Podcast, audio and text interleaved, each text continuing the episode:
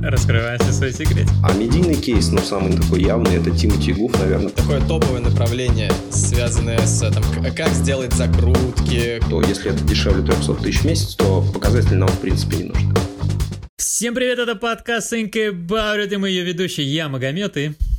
Александр, привет. Также с нами на прямой связи наш гость Сергей, привет. Да, да, привет, ребятам, привет. Сергей, креативный продюсер, сегодня будет что-то интересное. Спасибо тебе, что согласился рассказать нам о том, кто такой креативный продюсер, да и в целом о Ютубе. Спасибо, что пригласили. Ютуб, кстати, на протяжении нескольких лет ежемесячно замыкает тройку самых посещаемых ресурсов Рунета с охватом более 70%, по данным Медиаскоп.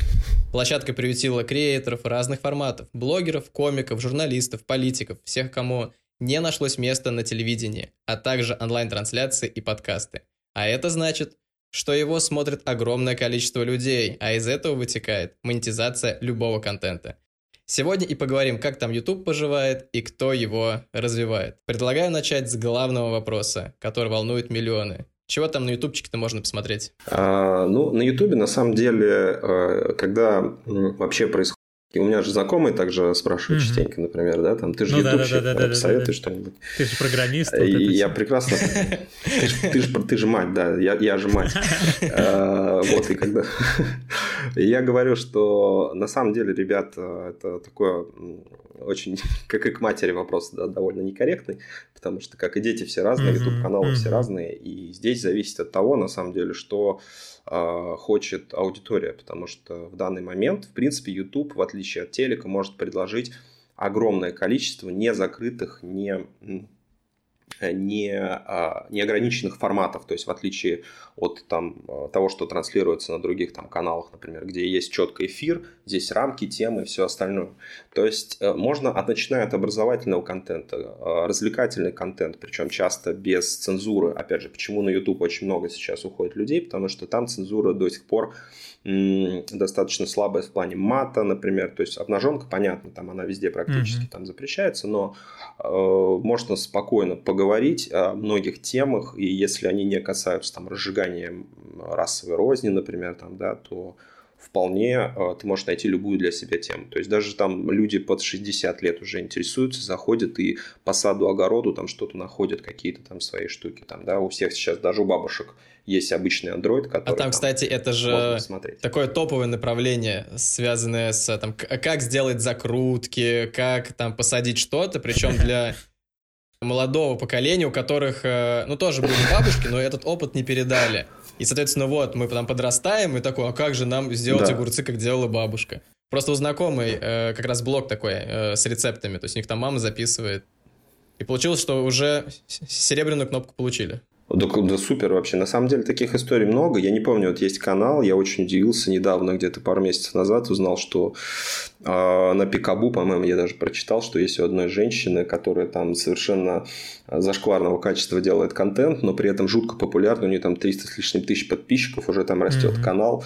Она вот такая вот э, женщина бальзаковского возраста и снимает такие а, любительские ролики на телефон про а, рецепты, про вот э, какие-то такие свою жизнь, там, как она куда-то пошла гулять, и э, там дикий восторг аудитории, хотя там вот с точки зрения креатива там ничего такого нет, ну, то есть, ну, видимо, вот залипают люди и там находят свой контент. Mm-hmm. Я лично могу от себя посоветовать смотреть больше образовательного контента, потому что на Ютубе изначально в принципе, прижилось два формата, это образовательный и развлекательный. То есть из образовательного, условно говоря, это там топовые конференции TED, которые там всегда несут какую-то пользу и красоту, там, да, и все это очень классно сделано с точки зрения выступления. А, ну, а развлекательный всем понятно, там, что было дальше и все остальные там какие-то сумасшедшие форматы, которые прекрасно ложатся любому человеку. Поэтому что посмотреть точно не скажу, потому что каждому свое. То есть я смотрю и музыкальные клипы, и образовательный контент. Ну, у меня профвыгорание, поэтому, а, наверное, мои вкусы довольно специфичны, как в фильме «50 оттенков А вот, э, Сер, скажи, вот у нас же в 2020 году у нас такая штука появилась, феномен пандемии. Оно как-то повлияло на просмотр какого-то контента? Ну, условно, да, ситуация А без пандемии, все как обычно, да, ситуация Б, пандемия началась, и какой-то контент вырос. Вот есть э, понимание того, как пандемия повлияла на, значит, просмотр и прослушивание контента? Вкусы. То есть, что выстрелило во время пандемии? Смотри, э, во-первых, сразу же, э, здесь два куска вопроса. Первый кусок – это статистика YouTube. Несмотря на то, что вы ее так смело называете, и несмотря на то, что многие э, брендовые компании, когда приходят в YouTube, тоже все требуют жутко статистику, на самом деле как такового какого-то пикселя по YouTube нет. И просмотры учитывать с разных устройств, вот, просмотры учитывать с каких-то разных устройств достаточно сложно. И вся эта статистика, она жутко условная, и ее на самом деле нет в открытом доступе. То есть вот все эти исследования Mediascope, LiveDune, то, что пишет там количество подписчиков, на самом деле можно измеримо только понять количество подписчиков, выросло у кого-то или нет. Но здесь как в бизнесе, понимаешь, в пандемию какие-то бизнесы, как мой там в частности по видеопродакшену, он полностью сдох, а бизнесы, которые связаны с онлайн-доставкой, с едой, э, с, с медицинскими э, перчатками, они выросли. Здесь то же самое, то есть вырос контент, например, связанный со спортом. Все стали жутко смотреть онлайн-тренировки, спортканалы, и там явно выросли, потому что я подписан на пару каналов по воркауту, там по фитнесу, и там сотни тысяч подписчиков резко взлетели просто. То есть, ну, не, не было такого до пандемии. Плюс все резко ударились в онлайн-образование. Вот это, наверное, две сферы. Все попытались mm-hmm. сублимировать э, тюрьму вот такими вот саморазвитием. Ну и саморазвлекательный контент, естественно. Люди просто сидели и за поем смотрели просто кино, сериалы. Вот этот контент на Ютубе тоже его очень много. И люди просто за поем сидели сутками, смотрели разную киноиндустрию и все прочее. А ты сказал, что у тебя был бизнес продакшеном, и он свернулся. Это... Ну, он, он не то, что прям был, но, скажем так, после пандемии, в момент пандемии я оказался сферой, которая не пострадала, по мнению правительства Российской Федерации. Вот. Но, естественно, все проекты, которые были до пандемии, их было порядка там шести или семи проектов, они все, э, естественно, заморозились, потому что начались массовые увольнения, mm-hmm. начались сворачивания всех маркетинговых активностей, и все в панике, в ужасе начали отказываться от съемок, от графики и от продюсирования каналов. Мне... В пандемии я выжил только за, за счет Ютуба, чтобы было понимание. То есть, mm-hmm. чисто вот э, маленький ручеек услуг по внутренним работам по Ютубу. Даже не по продюсированию, а по Я отдельным просто работам. Э, хотел бы узнать твое мнение по поводу ну, креативного сегмента то есть э, это, это твой частный случай или это у mm-hmm. многих других продакшенов и вот схожих сфер тоже были проблемы сильные с э, клиентами? Опять же, здесь есть э, тоже унификация некая, да, потому что все зависело, и у меня большая аудитория достаточно близкая на Фейсбуке, то есть я очень тщательно отбираю себе там друзей, и в основном это топовые менеджеры, топовые руководители digital -агентств, креативные продюсеры, типа Ильи Евчеренко, который делал там на Медне, Парфенон в смысле, и Wylsacom. Вот такие вот чуваки, mm-hmm. которые, с которыми я более там плотно взаимодействую. Ну, в целом, у меня такая тусовка. И там была разная ситуация, в основном зависела от того, как и в других бизнесах, насколько ты к этому готов. То есть пандемия, в принципе, открыла самую основную проблему того, что твой бизнес, по крайней мере для меня, он держится просто на обороте, условно говоря, если с точки зрения маркетинга бизнеса мы сейчас разговариваем. У меня оказалось, что есть только оборот. У меня нет каких-то там э, глубоких средств, э, а осенью мы еще там занимались э, немножко бьюти-бизнесом там э, с супругой. Вот. И в итоге бьюти тоже закрылся, и все это закрылось, и мы такие парам-парам-пам. Вот. А каких-то накоплений миллиардных у нас не было, и миллионных хотя бы. И прям это очень сильно жестко ударило по многим знакомым, у которых такая же ситуация. Фрилансеры, руководители небольших агентств продакшенов, которые живут на обороте mm-hmm. на проектах – ну, коснулось всех, естественно. У кого была подушка, mm-hmm. тот чувствовал себя спокойно. А, Серый, вот скажи по поводу, вот вернемся к контенту, да, мы говорили об очень интересном контенте, это где, значит, mm-hmm. закрывают банки, в общем, обучает mm-hmm. молодежь тому, что делали наши деды и прадеды и, mm-hmm. и бабушки. А это, это mm-hmm. пример хорошего контента, который заходит, mm-hmm. который с удовольствием смотрят. А есть э, примеры неудачного блогинга и неудачного контента? А, на самом деле это один из топовых вопросов был первого потока участников а, онлайн-школы по Ютубу, когда всех интересовало, ну точнее не всех, а людей, которые думают чуть глубже, чуть дальше, всех интересовало, как не сделать, как, э, как сделать не нужно, в общем. Вот что, какие ошибки, да, от обратного. То есть, ну, потому что есть такая, ну, не знаю, вы, наверное, в теме, есть такая ошибка да. выжившего, да, есть такой феномен. Ну, все говорят, когда все, да? все хорошо. И здесь такая... А, все да. говорят об успешных каналах, но самый неудачный контент, он за кадром. Вы его никогда, в принципе, не увидите. Это 98, 96, 98% каналов, которые закрываются, как и бизнесов, в первый год. Вот это, собственно, пример не то, что неудачного прям контента. Сейчас назову пример именно неудачного с точки зрения медийного охвата. А неудачного в смысле, ну, никуда оно не пошло. То есть, по факту, иногда встречаются каналы, которых 10 э, лет человек ведет, представляете, 10 лет вложения усилий э, в канал, и ничего не происходит. Вот это, собственно, есть пример, наверное, самого э, никакого не развивающегося. Но кому-то это в кайф. Кто-то вот годами снимает, как закручивать гайки, банки, и все. Ему кайфово, ему просто это для хайпа, для самовыражения. А медийный кейс, ну, самый такой явный, это Тимати Гуф, наверное, последний был, который просто получил там больше миллиона дизлайков. Это действительно был адский зашквар потом эти все оправдания в прямом эфире, ну, то есть это было ужасно, это выглядело испанский стыд просто, мне стыдно было даже на них смотреть, на их оправдания, потому что, ну, я, я понимаю, что это все деньги, как бы, но... Можно ну, в данном случае уточнение, такое... но с точки зрения медийности это же нормально, то есть там же э, да. в контенте же не важно, какие ты, ну, эмоции, ну, какие-то эмоции передаешь или вызываешь, и главное, чтобы они ощущались аудиторией и она как-то на это реагировала. И то, что там, типа, было миллион дизлайков, это же значит, что наоборот, ну, это, этот миллион посмотрел. Это, это так одновременно и не так. Почему? Потому что все-таки градус провокации нужно, как и в любой сфере, его нужно регулировать, потому что есть, например, понятие конфликта, да, когда есть, например, осознанная манипуляция, вывод на эмоции да, человека. Но можно переборщить, и он да. тебе сломает нос. Вот как бы, да, здесь такая же история, да. То есть ты можешь играть с аудиторией, но если это будет такой хейт такого уровня, то ролик в итоге что с ним произошло? Его просто удалили. Это ли ну, пример да, успешного да. кейса, если бы этот ролик остался, и его хейтили еще годами вспоминали, типа, ну зашквар, отвратительный ужас, кошмар, и все, лайк, дизлайкали, дизлайкали, дизлайкали. А там же, ну, как бы это сильно негативный окрас. То есть на YouTube то же самое. То есть если это будет откровенный дизлайк, ну, откровенный негатив, YouTube, конечно, все равно.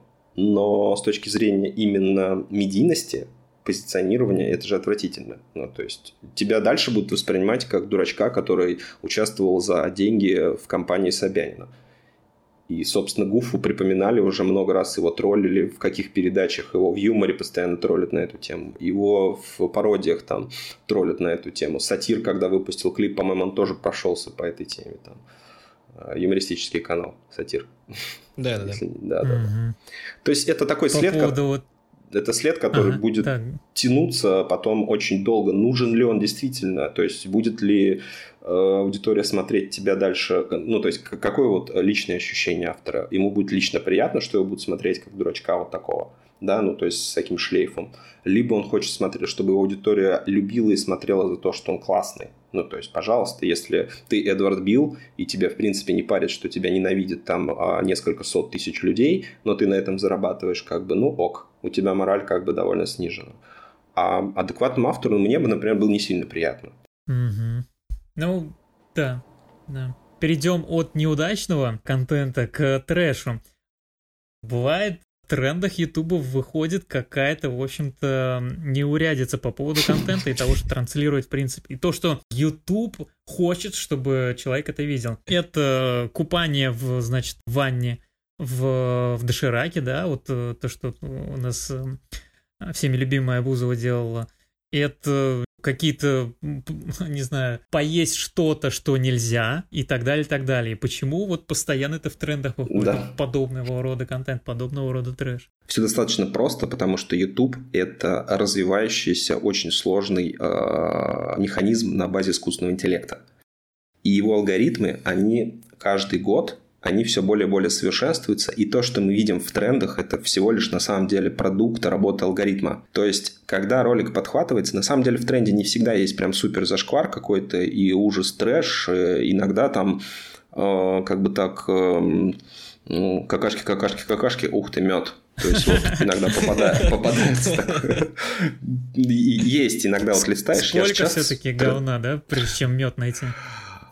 Э, говна очень много, да, это честно, потому что я даже не смотрю такой контент, мне очень жалко свой мозг и нервную систему, потому что там иногда ну, просто за гранью фол снимают э, чушь полнейшую. Но э, и второе, наверное, чем можно объяснить, это до сих пор YouTube достаточно молод все-таки.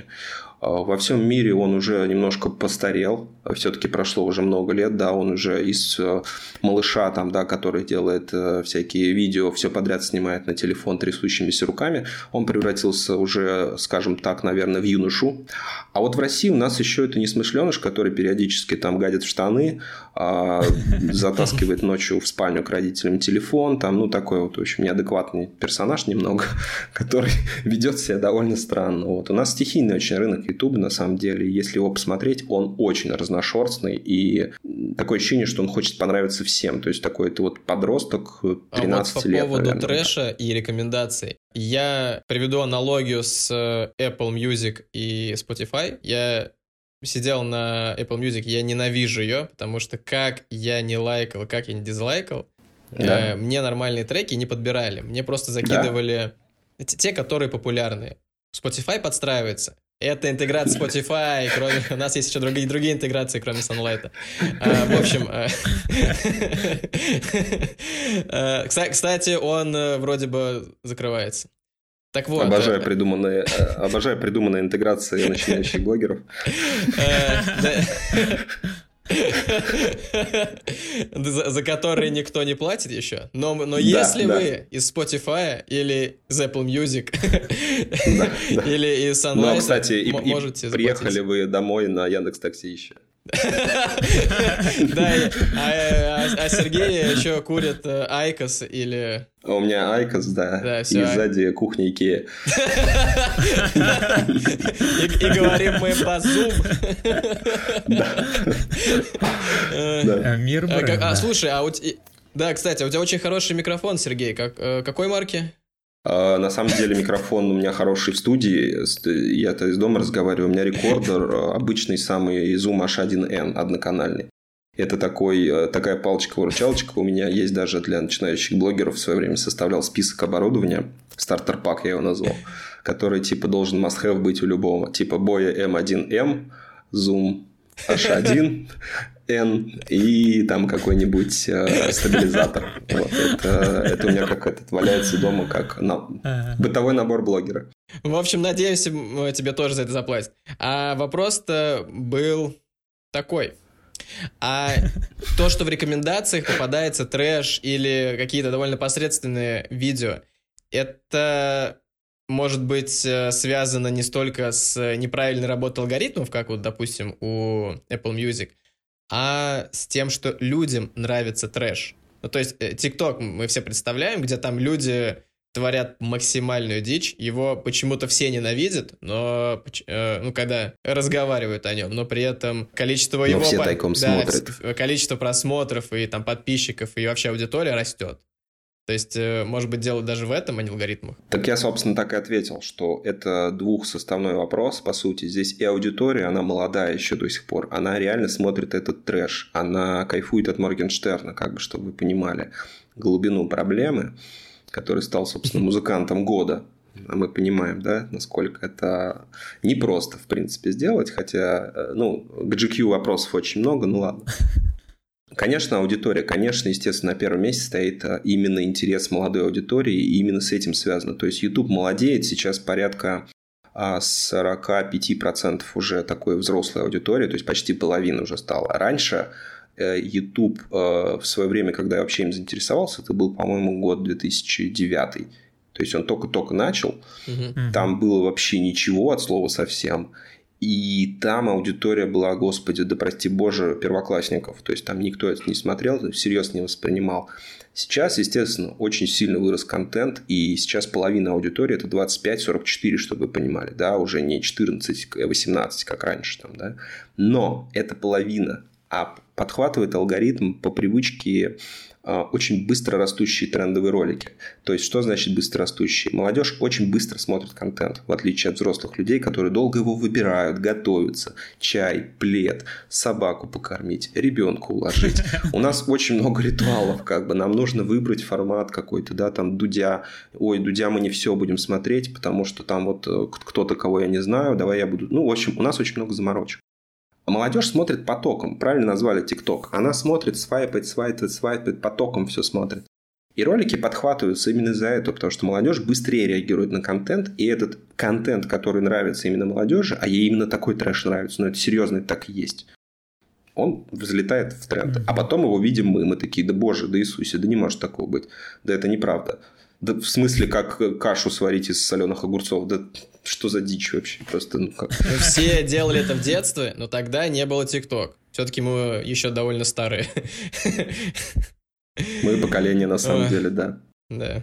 Сера, мы вот сейчас поговорили о том, что есть вот негативный контент, как не нужно делать, чтобы тебя не ударили в нос mm-hmm. и так далее. Поговорили о позитивном, что у нас есть э, на русском ютубе и так далее. Mm-hmm. И мы поговорили о возрасте, да? А, возраст сейчас, э, если раньше это было э, средний возраст да, 10-12 лет, то сейчас это 40-45 лет. А ты можешь сейчас воссоздать такую небольшую картинку по поводу русского ютуба? Какая она сейчас? Какой сейчас рынок русского ютуба? А, ну, собственно, в прошлом вопросе это было, он сейчас формирующийся еще до сих пор, хотя многие начинающие блогеры считают, что рынок уже переполнен, делать тут нечего в Ютубе, на самом деле все это не так. Сейчас э, идет как в 90-х, вот если сейчас у нас сравнивать ситуацию в России, ситуацию в Ютубе, мы в 90-х. То есть сейчас идет передел территории, mm. а заходят крупные каналы с телека, продюсеры с телека, как Слава, например, Дусмухаметов, mm-hmm. который профессионально продюсирует там очень топовые крупные проекты. Туда, например, Собчак пришла, Дудь пришел из журналистики. То есть заходят серьезные игроки, которые профессионально на уровне реально супер профи, понимание, как строить контент, как строить аудиторию, начинает рынок потихонечку забирать. Но при этом а, очень много все равно еще молодого контента. То есть, если брать, например, топовые проекты YouTube за 2020 год, то очень много из них именно э, детских, как ни странно. То есть топовые каналы, например, там Влад А4, Мармок, там, mm да, есть, например, есть. Брайан Мэпс, там Хайман, Лайк Настя. Это же все детские каналы, то есть это то, о, о чем я говорил, что половина аудитории до сих пор еще очень-очень молодой. Но кто смотрит там Соболева, например, кто смотрит Диму Гордея? Ну, неужели 40-45? Да нет, конечно, естественно. Дима Масленников, там, не знаю, Вики Шоу. Это все детские каналы. То есть, аудитория до сих пор детская, и достаточно ее а, много. То есть, 50, э, там, больше даже 50-50% рынка занято еще до сих пор детским развлекательным контентом, таким легким, ненавязчивым. То есть, YouTube до сих пор это пока еще развлекательная площадка, и распределение идет таким вот образом. Но уже много появляется там э, Баста, например, выходит, Тимати канал там, например, там, ну, то есть все потихонечку начинают там угу. свои проекты толкать, там, да, там э, блэкстаровские бренды там, да, выходят с своими отдельными клипами, роликами, завоевывают охваты продюсеры музыкальные, э, креативные начинают понимать, что на Ютубе огромные деньги, да, а о деньгах мы, я думаю, еще поговорим отдельно, вот, э, сколько там можно заработать, да. И половина где-то рынка до сих пор остается за детским контентом, но 10 лет назад ровно было 100% рынка занято именно развлекательным и детским контентом. То есть сейчас YouTube становится внятным, осознанным Netflix в мире с, с сервиса просмотра видео. То есть не, не, подпи, не, не, не подписки, хотя у них тоже есть YouTube Originals, но он в России не работает абсолютно. И у нас не сильно образовано в этом направлении население.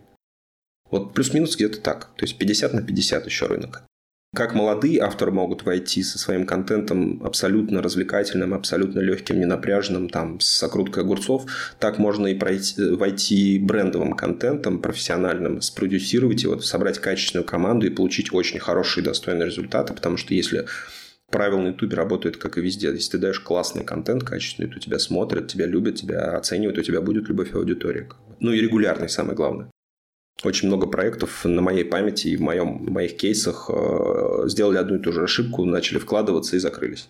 Вот это грубейшая тема, то есть ну, планирование все-таки своей активности. А как рекламодатели относятся к площадке YouTube? По сравнению, например, с стандартными телевидением, э, радио, понятно, что они там до свидания, но все же. И, и также сравнивать с другими социальными сетями. На самом деле а, здесь нет какого-то, знаешь, плюса или минуса. Каждая площадка подбирается, исходя из маркетинговых показателей все равно в любом случае. Почему? Mm-hmm. Как люди из маркетинга, вы, наверное, меня поймете. Я как человек, который тоже когда-то был в маркетинге, тоже понимаю, о чем идет речь прекрасно. Что каждый э, инструмент, каждая площадка формируется по показателям аудитории. Если видеоформат в данном случае условно в, в теории будет работать, то выбирается видеоформат или influence формат, например, в данном случае блогинг. Если мы понимаем, что статика, баннеры, блоки будут какие-то работать, да, и прямой призыв, текстовый, например, какие-то штуки, контекст, условно говоря. Ну, то есть, чтобы продавать гвозди, можно, конечно, сделать YouTube-канал о гвоздях, но людям, скорее всего, нужны просто гвозди. Понимаете? То есть, ну, вот ему нужно написать слово «купить гвозди». Не нужно вокруг этого создавать какую-то мистическую, таинственную историю в виде YouTube-канала с несколькими миллионами там вложений, чтобы продать килограмм гвоздей. Как бы, ну, э, инструмент подбирается все-таки под задачу до сих пор. И ко мне приходит очень много заказчиков там с миллионом рублей, условно говоря, у которых хотят его вложить в YouTube, и я отказываю очень многим, потому что репутация важнее. И я просто говорю, вам не нужен, идите, вложите в контекст миллион рублей, получите через месяц три. И люди уходят счастливы, действительно так делают, у них все получается. Потому что ну, им просто не нужен YouTube. Ну, просто, типа, там очень специфические есть ниши, не знаю, из последних это э, кардиохирургии, например. Ну mm. да, кстати, ну, в контексте очень много, скажу, различных тематик, вплоть до экзотических. Да. Ну, кстати, э, контент э, врачебный, там, допустим, с той же кардиохирургии, он же должен по-хорошему... То есть его можно на Ютубе э, начинать делать. Абсолютно верно. И к этому мы сейчас приходим. Этот кейс был два года назад, и вот через два года мы сейчас начнем им делать YouTube. Когда у них уже... Э, я же им помог э, сделать контекст нормально со своими там старыми маркетинговыми связями. А когда им запустили полноценный SMM, когда им построили полноценную схему приема входящих обращений угу. через CRM с нормальным менеджером, только после этого, когда у них есть живые классные оборотные средства, можно заниматься творчеством. Но mm. не начинать ну, с творчества, да, не, да, на, да. не начинать с Ютуба. Да, дальше аудитория будет греться, будут смотреть, будут вебинары, будут прямые эфиры, будут какие-нибудь интересные штуки про кардиологию, и очень многим это интересно. То есть сейчас вот, например, я смотрел, как взлетел канал Мамедыч, а, русскоязычный хирурга из Волгограда, который просто на пустом месте начал с ничего практически за год, там полтора, он, у него сейчас 250 тысяч. И это очень круто. И при этом это очень классно, это очень легко смотрится, и медицинский контент сильно мутировал в, в YouTube формате в развлечения. Тот же самый доктор Утин, например, прекраснейший делает контент, тоже очень классный по качеству продакшена, креатива, там, тем, интересности подачи материала. То есть тему можно осветить любую. Про гвозди тоже можно а вот, вот канал сделать. Вопрос... А у меня, кстати... Вопрос всегда приходит mm-hmm. с продажами. Просто, понимаете, все же ну, бренды, да, мы же прекрасно да, понимаем, да, как да, маркетологи, прежде всего. Всем нужно повышение продаж прежде всего. То есть есть люди, недавно вот сейчас был свежий кейс, еще не начали ничего делать, но уже идут переговоры по пластической хирургии. Прекраснейшая ниша, ее офигенно можно развить и по Ютубу, и по разным маркетинговым каналам, как бы все понятно. Но все равно очень специфическая и просто так не зайдешь в рынок. Ну, как бы, ну что, э, как э, Шурыгина показывать операцию на груди в прямом эфире, ну хорошо, это один ролик, а дальше? Столько такой есть? У меня, кстати, есть э, такой, ну, это не кейс, это просто то, что я видел воочию. У нас тут местный, я живу в Саратове, и тут есть местный центр медицинский, и они делали контент, там все очень было просто, ну, банально, веб-камера и какой-то прямой эфир. Но площадка была Одноклассники, это было год-два назад. И там реально... Ну, она транслировалась и ВКонтакте еще куда-то, но при этом больший показатель, лучший показатель был в Одноклассниках. То есть там реально люди сидели, смотрели там, э, как э, там ребенку помочь условно с э, инурезом, там еще с чем-то. То есть вот такие вот именно стандартные медицинские вещи, которые многим знакомы. Вот. И это реально заходило именно там. Об этом мы, собственно, и говорим, что инструмент подбирается четко под нишу, под аудиторию, под задачу. YouTube ничем не отличается, в принципе, от другой социальной сети. У него есть своя структура, у него есть своя аудитория, специфика производства контента. Если на Телеграме сделать один пост в день – это easy, это в носу поковырять, поесть, походить, подумать и сделать через час, угу.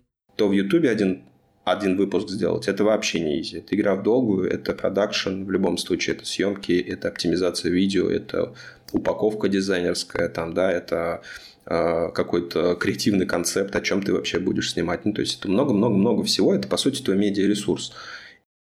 И если автор или бренд готов вкладываться долго, в долгую играть на медиаресурсе, вкладывать туда большие ресурсы, а вот пластические хирурги, они, собственно, так и сказали, что если это дешевле 300 тысяч в месяц, то показатели нам, в принципе, не нужны. Ну, типа, нам, мы просто дадим денег и все. Потому что они понимают, что а, это вложение, б, вложение в долгую, и с, их очень сложно посчитать. То есть как контекст, например, где можно конверсии, аналитику, ну, там лиды, все, там, да, там здесь все нет. Там, вплоть до каждой запятой. Да, то есть, э, то есть тут это не работает абсолютно, и это прежде всего прогрев, охват, творчество, э, рассказ компании о себе, то есть это желание быть э, медийным, по сути, медийность, это желание медийности. Сера, мы сейчас говорили о том, что приходит бизнес и говорит, создайте нам канал они рассчитывают на то, что их клиенты mm-hmm. придут и им заплатят. А у меня вот вопрос по поводу самого Ютуба. Сколько сам YouTube платит, когда у него размещается тот или иной блогер? И, значит, делает постоянно какой-то ряд цикл видео, да? Сколько он платит и ну, как вычисляется вот эта стоимость всего вознаграждение того, что э, видеоблогер именно на Ютубе делает, э, значит, видеоролики, а не в Vimeo, э, Рутуб и так далее он платит вообще в принципе? Смотри, да, есть монетизация YouTube через рекламный кабинет AdSense, но а, она работает только когда у тебя уже, в принципе, миллионные охваты аудитории и миллионы, там, несколько миллионов или миллион подписчиков. Потому что YouTube, несмотря на то, что платит тебе 55% рекламного дохода, он mm-hmm. очень низкий. То есть там цена за просмотр, за клик, а, она очень низкая, очень мало стоит денег. Почему? Потому что есть дешевые ниши, есть дорогие ниши. То есть дешевые ниши это развлечения, это игровые стримеры, это как раз всякие do-it-yourself, вот эти форматы, mm-hmm. да, то есть э, это то, что смотрит массовая аудитория. То есть там платежеспособный, ну, нет практически. И дорогие ниши, например, там Парфенон, Дудь, это все ниши дорогие. То есть там стоимость рекламы выше и зарабатывают там больше. Но несмотря на это, на самом деле я вот смотрел очень же много каналов изнутри, внутреннюю статистику, аналитику. Но в среднем это порядка 200 долларов за ну, в зависимости, опять же, да, от ниши, имеется в виду, там, до, ну, 100, там, от 100 тысяч там, просмотров, там, например, и больше. Ну, то есть, от 100 тысяч до миллиона, представляешь, вот разброс даже вот так. Угу. Ну, а если угу. несколько миллионов в месяц просмотров, то 2000 долларов. Много-много миллионов просмотров, там это уже, ну там 20 тысяч долларов и больше. Но это у, только у супер топовых каналов типа Кейси Нейстат, таких очень ну, крутых, да, да, да PewDiePie, там, то есть это очень какие-то топовые, супер топовые, где десятки миллионов просмотров. Вот там а, от 30 тысяч долларов в месяц и выше чисто ютубные. В основном зарабатывают не на этом, в основном это рекламные, естественно, интеграции, естественно, это донейшн различные у стримеров и у различных блогеров, это сбор средств, это поддержка канала, это партнерские ссылки, ну, куча есть способов. На самом деле там очень много есть способов монетизации, неочевидных. Это продажа офлайн услуг, опять же, да, очень хорошо работает, прекрасно. Но как бы сам YouTube не, не сильно обогатит, если об этом. То есть ну, ожидать, что будет поддержка какая-то автора, вы создаете канал, и вот у вас сразу пойдут какие-то супер вливания с YouTube, нет. Через год, может быть, появится соточка долларов в месяц. Как э, рассчитывается стоимость интеграции именно от э, сторонних рекламодателей? То есть там понятно, что анализируются там просмотры, какая-то статистика канала, можно изначально еще предположить mm-hmm. по тому, сколько ролик просто просмотрел, то есть из, из открытой информации. Примерно интеграцию блогеров, mm-hmm. там, допустим, у тысячника, у там, с, э, там 100 тысяч, там полмиллиона, миллион и так далее. Вот есть какие-то такие цифры? Да, смотри, на самом деле это такой же маркетинговый инструмент, как и все другое, а, но, например, на контексте это рассчитывается автоматом-роботом, да, то есть есть система ставок, она автоматизирована, и, собственно, даже если смотреть на нее, она все равно как раз и рассчитывает э, показатель, насколько я помню контекст, это было достаточно много, немного лет назад, что она все равно рассчитывает средние показатели. Ну, здесь да. то же самое, то есть здесь смотрятся средние показатели по рынку, средние показатели именно живых просмотров в месяц, потому что просмотры можно до сих пор накрутить, угу. и а, подписчики канала, и а, различные показатели. Рейт, виральность, то есть это вовлечение аудитории, лайки, дизлайки, то есть есть усреднен. На самом деле автоматического инструмента до сих пор нету, то есть это все вручную делается. И по факту блогер сам формирует прайс. Это, ну, это происходит сейчас, я же говорю, мы в 90-х, мы до сих пор в 90-х. У нас нет каких-то автоматизированных систем, как в контексте, да, там, например, на Ютубе ничего этого нет. Приходит, например, автор и говорит, э, ой, блогер, ой, прошу прощения, Приходит, например, рекламодатель и говорит, «А, слушай, я хочу у тебя рекламироваться, у меня двери, я делаю двери. Он такой, ну, Открой окей, мне, пожалуйста, свою а... дверь, свою аудиторию, да? Да, открой дверь в свою аудиторию, я за это подарю тебе дверь. Вот, он такой, ну ок, э, а сколько стоит дверь? Он говорит, ну 30 тысяч рублей, например. Вот, то есть реально до такого торга доходит. по бартеру. Если мы берем крупные интеграции в крупных, да, бартер, а, ну то есть если канал до 100 тысяч рублей, скажем так, а, можно по простой формуле идти, у него в районе его количества подписчиков будет стоимость интеграции. Но это грубо, это прям сильно грубо ну, в районе сотки, условно говоря, интеграция стоит. Если мы берем крупные каналы, которые медийные, профессиональные, креативно спродюсированные, там типа Парфенон и все остальное, там гораздо сложнее история, потому что там всегда... Я просто начинал, собственно, с этого креативного продюсирования, с агентства mm-hmm. «Сметана», где мы занимались каналом «Сметана ТВ», парни пробуют. И я продавал, собственно, я был тот человек, который продавал эти вот интеграции в рынок. Там очень все сложнее гораздо. То есть там согласовать одну интеграцию, это нужно вскрыть живую аналитику за несколько месяцев, это показать э, статистику прироста канала, то есть э, очень много расчетов делается, и рынок смотрится. То есть вот если на вашем канале 900 тысяч и на соседнем таком же развлекательном канале 900 тысяч, сколько это будет стоить. Ну, то есть там на миллионнике в среднем от 300 тысяч где-то интеграция стоит. От 300 до там больше. Самое дорогое – это эксклюзивная интеграция и спецпроекты, когда не знаю, вы смотрели вообще, например, с «Парни пробуют», когда делали спецвыпуски «Парни по миру путешествуют». Это спецпроекты, которые разрабатывались уже под бренды. То есть они ездили на машине одноклассников, они mm. интегрировали альме, альмеку в ролик, то есть, а у алкашки у них все очень сложно с интеграциями, им нигде нельзя рекламироваться, поэтому они обожают YouTube, просто обожают, их там не банят. Вот там Лоусон везде просто там участвует во всех там замесах и различные алкобренды. Я помню у... Вот, поэтому... У, да, извини, что перебью, да, да, Артемия, когда он путешествовал, да, у него на автомобиле, в общем-то, все расклеено было, да, вся, да, конечно, рекламы. Конечно, конечно. И уж что, где был дальше у них вот эти? Лебедев, Лебедев пример гениального э, маркетолога, который монетизирует просто все, что связано с ним, вообще, ну, с любыми его активностями, поэтому он, он классный. Как человек, конечно, говно, но а так, а так э, как маркетолог хороший. Никому не нравится его разноцветная башка. Не, мне нравится разноцветная башка, мне не нравится, как он себя ведет. А, он такой я просто, ну, вживую общался с ним. И... Я, я помню, ну смотри, та, там е, была у меня человек, с ним положительная история связана. Мы были на дизайн-просмотре с друзьями, и там была какая-то вписка после э, автопати, и там какая-то девушка забыла вейп. Э, и он у себя в Твиттере написал, типа, найден вейп, ну, вейп, типа, чей он, напишите, типа, отдадим. Мы такие, ну ладно, нормально, нормально, красава. Ну, вернуть вейп это еще не проявление, как бы. Да, да, да, просто положительная а, история. Вершина человечности, да, на самом деле. Нет, ну он мог его сам скурить. Что тут? Мне кажется, его мне кажется, с уровнем дохода Лебедева ему есть что покурить в целом. Дизайн, дизайн не приносит доход. А Лебедеву приносит.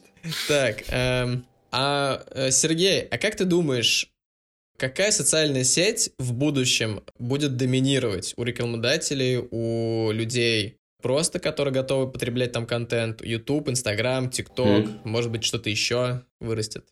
Смотри, ну, на самом деле растут все социалки, то есть э, это вопрос, знаешь, из серии, сейчас я вспомню, ко мне недавно обращались ребята, мы как раз разбирали был вопрос по поводу, а сколько всего подписчиков э, аудитория в России. То есть ребята опасались, что они думали так, что подписчики одного канала – это отдельная аудитория. И вот их не хватит просто. Это как пирог, его все расхватают, да, и его не хватит. И я им объяснял, говорю, понимаете, Все не так происходит. Одновременно один и тот же человек, он подписан и на ТикТок, и на ВКонтакте, и на э, Инстаграм, и на Ютуб. И он где-то что-то смотрит. То есть это вся одна аудитория, по сути, она просто перетекает из канала в канал, в ресурс ну, да, в ресурс. Да сказать о том, что YouTube всех победит, как бы, ну, нет, на самом деле YouTube э, на четвертом месте до сих пор, как бы, и несмотря на его дикий рост, он не всем подходит, например. То есть, э, старшая аудитория сейчас больше смотрит YouTube, потому что они привыкли к телеку, они привыкли к длинному формату. То есть, молодой пацан, у которого вот такое дерганное клиповое мышление, как бы, да, я смотрю просто по э, своей дочке, которой сейчас 12 лет, у них другое мышление, они очень клиповые, они, у них очень краткосрочная рыбья память, они ничего не запоминают, они ничего не анализируют, они очень поверхностные. И они привыкли, потому что, э, грубо говоря, жрать контент лопатами. В нашем детстве такого не было. Mm-hmm. Твой контент это был Дисней, э, э, строго в 6 часов. строго в 6 часов. Это интеграция. Да, если ты его как бы потерял, забыл, то все, контент ушел, ты его не пересмотришь нигде. У них сейчас э, очень вольготные условия, они сильно, на самом деле, пересыщены контентом, и сказать, что э, завтра будут смотреть только ТикТок, да нет, конечно. Я, например, захожу в ТикТок, посмотрю что-то, погрущу, уйду. Как я вроде аудитория, вроде нет. Таким образом определяется возраст. То есть, если ты, в общем-то, уже зрелый парень, да, типа, и еще уровень типа IQ, то что если у вас, э, если вы смотрите TikTok э, одну минуту, то у вас IQ 90. Если вы не там смотрите его 5 минут, то у вас IQ 70. Можно мутить систему интерактивных тестов на основании просмотра твоих, твоего контента. Короче, можно сетить, пустить систему определения да, развития, интеллекта, глубины твоей. Ну, нет, понятно, что ТикТок это чисто поржать, и иногда ты сидишь там э, в философских рассуждениях где-нибудь в районе ванной комнаты, и как бы... Возле двери. Да, и ты не сильно, не сильно отягощен мыслительными какими-то усилиями, ты открываешь ТикТок, как бы, да, потому что, ну, это реально контент, который ты не запоминаешь. То есть ты вышел, из ТикТока, и ты не помнишь, что там происходило. Ну, кроме очень ну. ярких каких-то роликов, которые просто там, не знаю, до глубины души тебя поразили там, да. Ну, YouTube... может быть, еще просто вышел, или челлендж повторил и забыл. А, и, опять же, говорю, вот это все определяется ментальностью больше. Почему я, я почему топлю за психологию вообще всегда? Я в общении с клиентами а, часто стараюсь их а, опускать в глубину, как бы, а зачем вам это нужно? А какая у вас миссия? От чего вы вообще хотите? То есть, потому что сама ментальность, она, в принципе, определяет то, как, как аудитория что смотрит. Это то, о чем мы сейчас вот пошутили по поводу тестной интеллект. Чем ты глубже, чем ты развитий, чем, тем, ну, тем другой контент ты смотришь. Ты способен выдержать 3 часа дудя.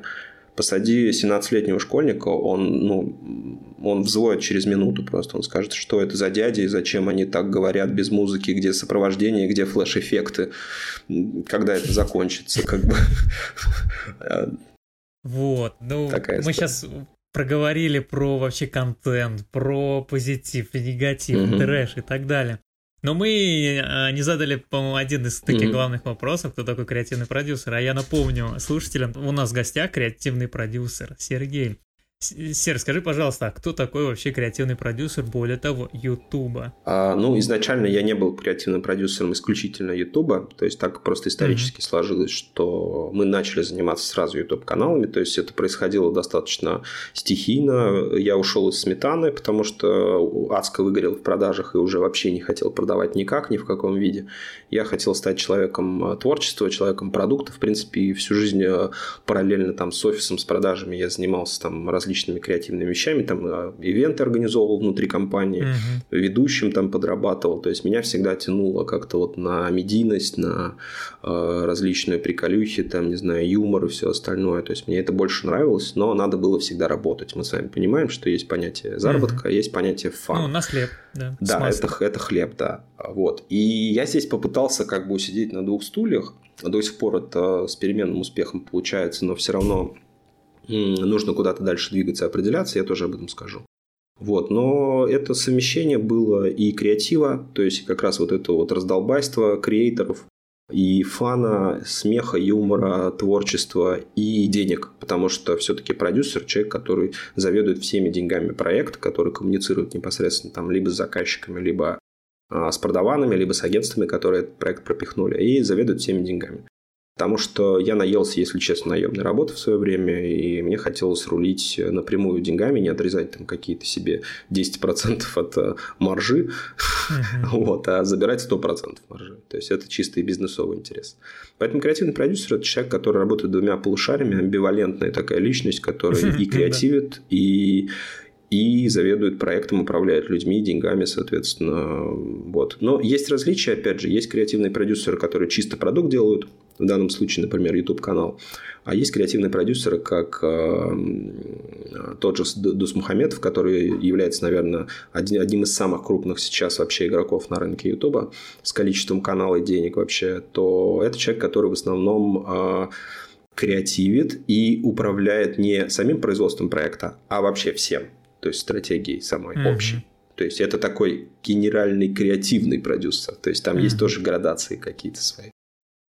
В моем случае я нахожусь там, не, не понимаю, что не, не схватил еще там небес земли, там у меня нет таких крупных своих каналов, проектов. Мы сейчас к этому, собственно, и приходим, к своим медиаресурсам, что нужно выстреливать в рынок, нужно делать свое, естественно. Нужно делать свои проекты, нужно завоевывать рынок именно так.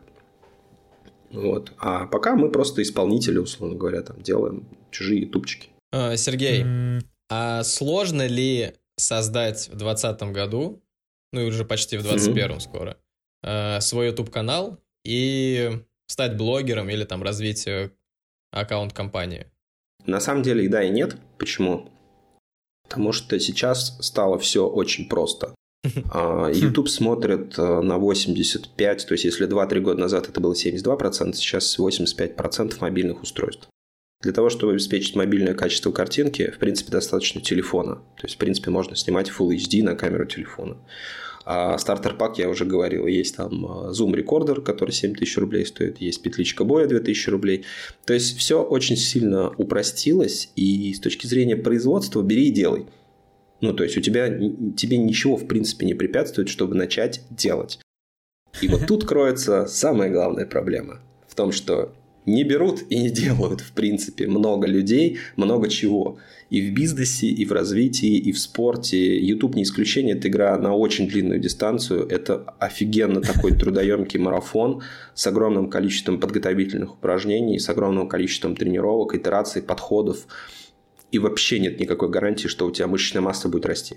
Вот нет гарантии просто. То есть, если в спорте э, диетологи и тренеры говорят, слушай, делаешь вот это, через год у тебя кубасы вообще появятся, бицепс будет немножко вот такой вот, но появится. Здесь нет такого. То есть, здесь вообще гарантии никто не дает, что у тебя реально что-то начнет, вот, будет рост. Так же, как мы настраиваем рекламные кампании, например, да, там э, заказчику, мы то же самое говорим, он говорит, а сколько будет просмотров точно? Мы говорим, ну, плюс-минус, типа по больнице, условно, это могут быть вот столько. А бац, например, э, вложили те же самые 5000 рублей в один ролик, а 5000 в другой ролик. На одном 6000 просмотров. То есть рубль. Это цена э, сервиса посева. Она такой в Гугле не может быть.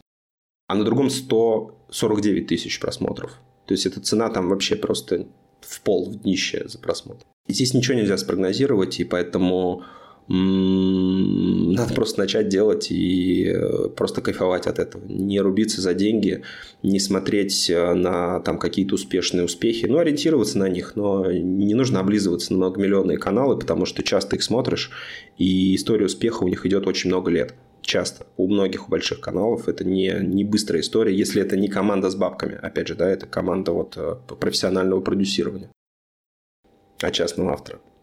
Поэтому все шансы есть, welcome, надо все дерзать и делать. Можно подрезать, если что. Да. Но будет больше материала, будет больше возможности выбрать. Мы, Мы всегда так и пишем. Пишем с запасом. Так и пишем, да. Раскрываем все свои секреты. А, а, а, а, в итоге, а в итоге выпуск будет такой. Привет, у нас сегодня креативный продюсер Сергей. А что такое YouTube? Все, пока, Сергей. Что Все такое YouTube? Это был формат ТикТока. 15 секунд, короче, такие вошли. А, Серый, вот тут тоже интересный вопрос. По поводу старости. Конечно, в молодости неохота об этом думать, но а, все там будем. И еще не было того момента, когда мы видим старого видеоблогера, да, то условно он в 25-30 стал, и уже в 60 он уже старый, но при этом он по-прежнему остался в видеоблогинге. Вот, у меня вопрос. Mm-hmm. А в России на что будет жить блогер в старости? Ну, этот вопрос сродни, на что будет жить э, сварщик в старости, на что будет жить менеджер в старости, на что будет жить журналист в старости. Я думаю, это напрямую зависит от того, чего он добился. Это же, опять же, схема, а, насколько человек успешен, насколько он финансово обеспечен, потому что есть каналы одной и той же тематики, одного и того же направления, но канал, у которого 30 тысяч подписчиков годами, и есть канал, у которого миллионы подписчиков годами, и он старость обеспечивает себе за год, в принципе чтобы было понимание. Да? Мы много раз упоминали деньги, но потом мы их назовем, и будет понятно, почему это так происходит, потому что 5 лет успешного блогинга, в принципе, это 5 лет очень крутого, хорошего, успешного бизнеса. Равноценно. Просто у меня было несколько бизнесов, и я понимаю, о чем говорю, какие здесь ну, цифры. Сколько это Ну, если брать вот э, чистую статистику по там, тем каналам, которые сейчас зарабатывают на Ютубе, то на первом месте, например, мы возьмем самый большой, самый быстрый. Это канал э, Дусмухаметова, Label.com «Что было дальше?». А у них сейчас доход годовой от рекламы это 3 миллиона 600 тысяч долларов. Ну, это годовые Сколько они немножко, в периоде это нормально. Ну, то есть, понимаешь, да, то есть, если ты за год можешь... Ну, хорошо, давай, ладно, Label.com это креатив, это, это чисто продюсерская тематика, то есть, это... А, хорошо, возьмем э, Вилсакома, возьмем Дудя, хорошо, у Дудя миллион долларов где в России можно заработать а, миллион долларов, чтобы тебя не убили, не посадили? А вот. Можем назвать вот, сферы, вот их очень мало. Он ну, построил, значит, не убили и не посадили. На бутылочку. Ну, конечно, потому что мы же живем, мы же понимаем, в каком... Это интеграция. Да, конечно, конечно. Мы же понимаем, в каком мы живем. Мы, мы живем в России. Как бы как ни крути, как ни криви душой, как ни смейся, а на душе это проскальзывает, да, периодически. Я, я не затрагиваю там сейчас чисто политическую тему, мы можем ее вообще вырезать, этот, этот кусок. Но мы понимаем прекрасно, что э, занимаясь бизнесом, тебя могут отобрать, условно говоря. Там, да, это у нас нормальная реальность. Ну да. У блогера да. достаточно сложно отобрать самого блогера. Автор в этом плане достаточно, ну, как бы, его можно только, чтобы он исчез. Ну, как бы, физически. То есть, он вкладывается... В чем плюс YouTube? Ты вкладываешься в себя. Ты не качаешь какой-то бренд, который у тебя закрылся, пришла налоговая, штрафовала там его, и ты разорился.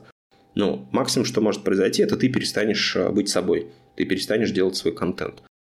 Это создает, конечно, напряг, потому что ты зависим от себя, от своего состояния. Многие блогеры, как Иван Гай, в свое время там выгорают и уходят, например, да, бросают свои каналы, там, как он бросил там 15 миллионов каналов и перестал выпускать контент.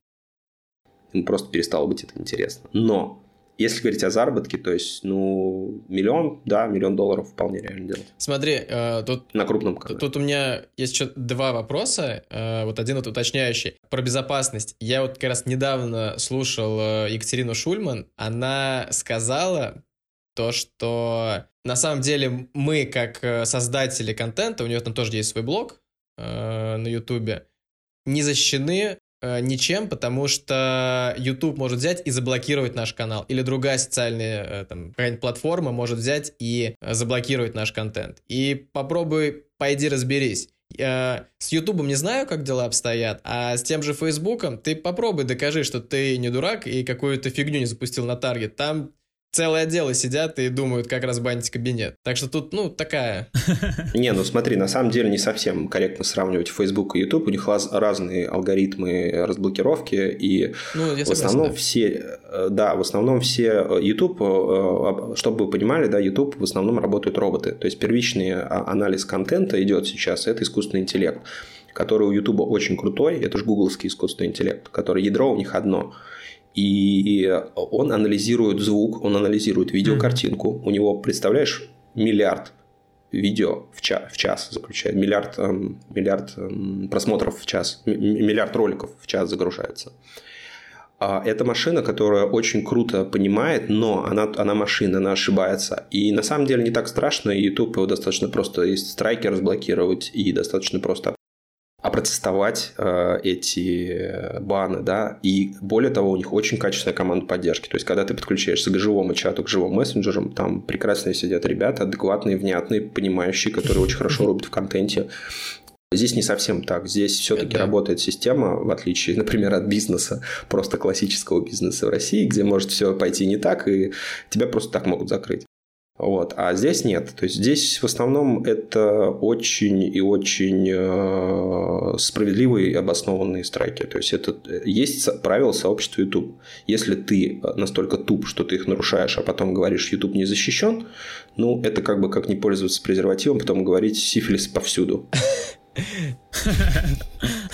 Вот. Э, тебе говорят, нельзя обнаженку, тебе говорят, нельзя вот это, тебе говорят, нельзя вот это, расовая ненависть, как бы там различные есть э, перечисления, пожалуйста, они в открытом доступе. Это правила, под которые ты подписываешь, создавая канал, собственно. Есть официальные документы, которые ты онлайн-подписью своей регламентируешь. А потом ты нарушаешь эти правила, и явно ты их нарушаешь. То есть спорные моменты тебя очень быстро разбанят, на самом деле. Робот ошибся, ну и все, тебя разбанят. А если там, не знаю, если ты, как есть сейчас популярный такой очень блогер, отвратительный, если честно, Милстрой, который там проводит стрим-эфиры с какими-то девочками, которые хотят известности, и они всячески проводят какие-то тусовки, раздеваются перед камерой, и он жалуется на то, что его регулярно банят, при этом вообще непонятен возраст этих девочек.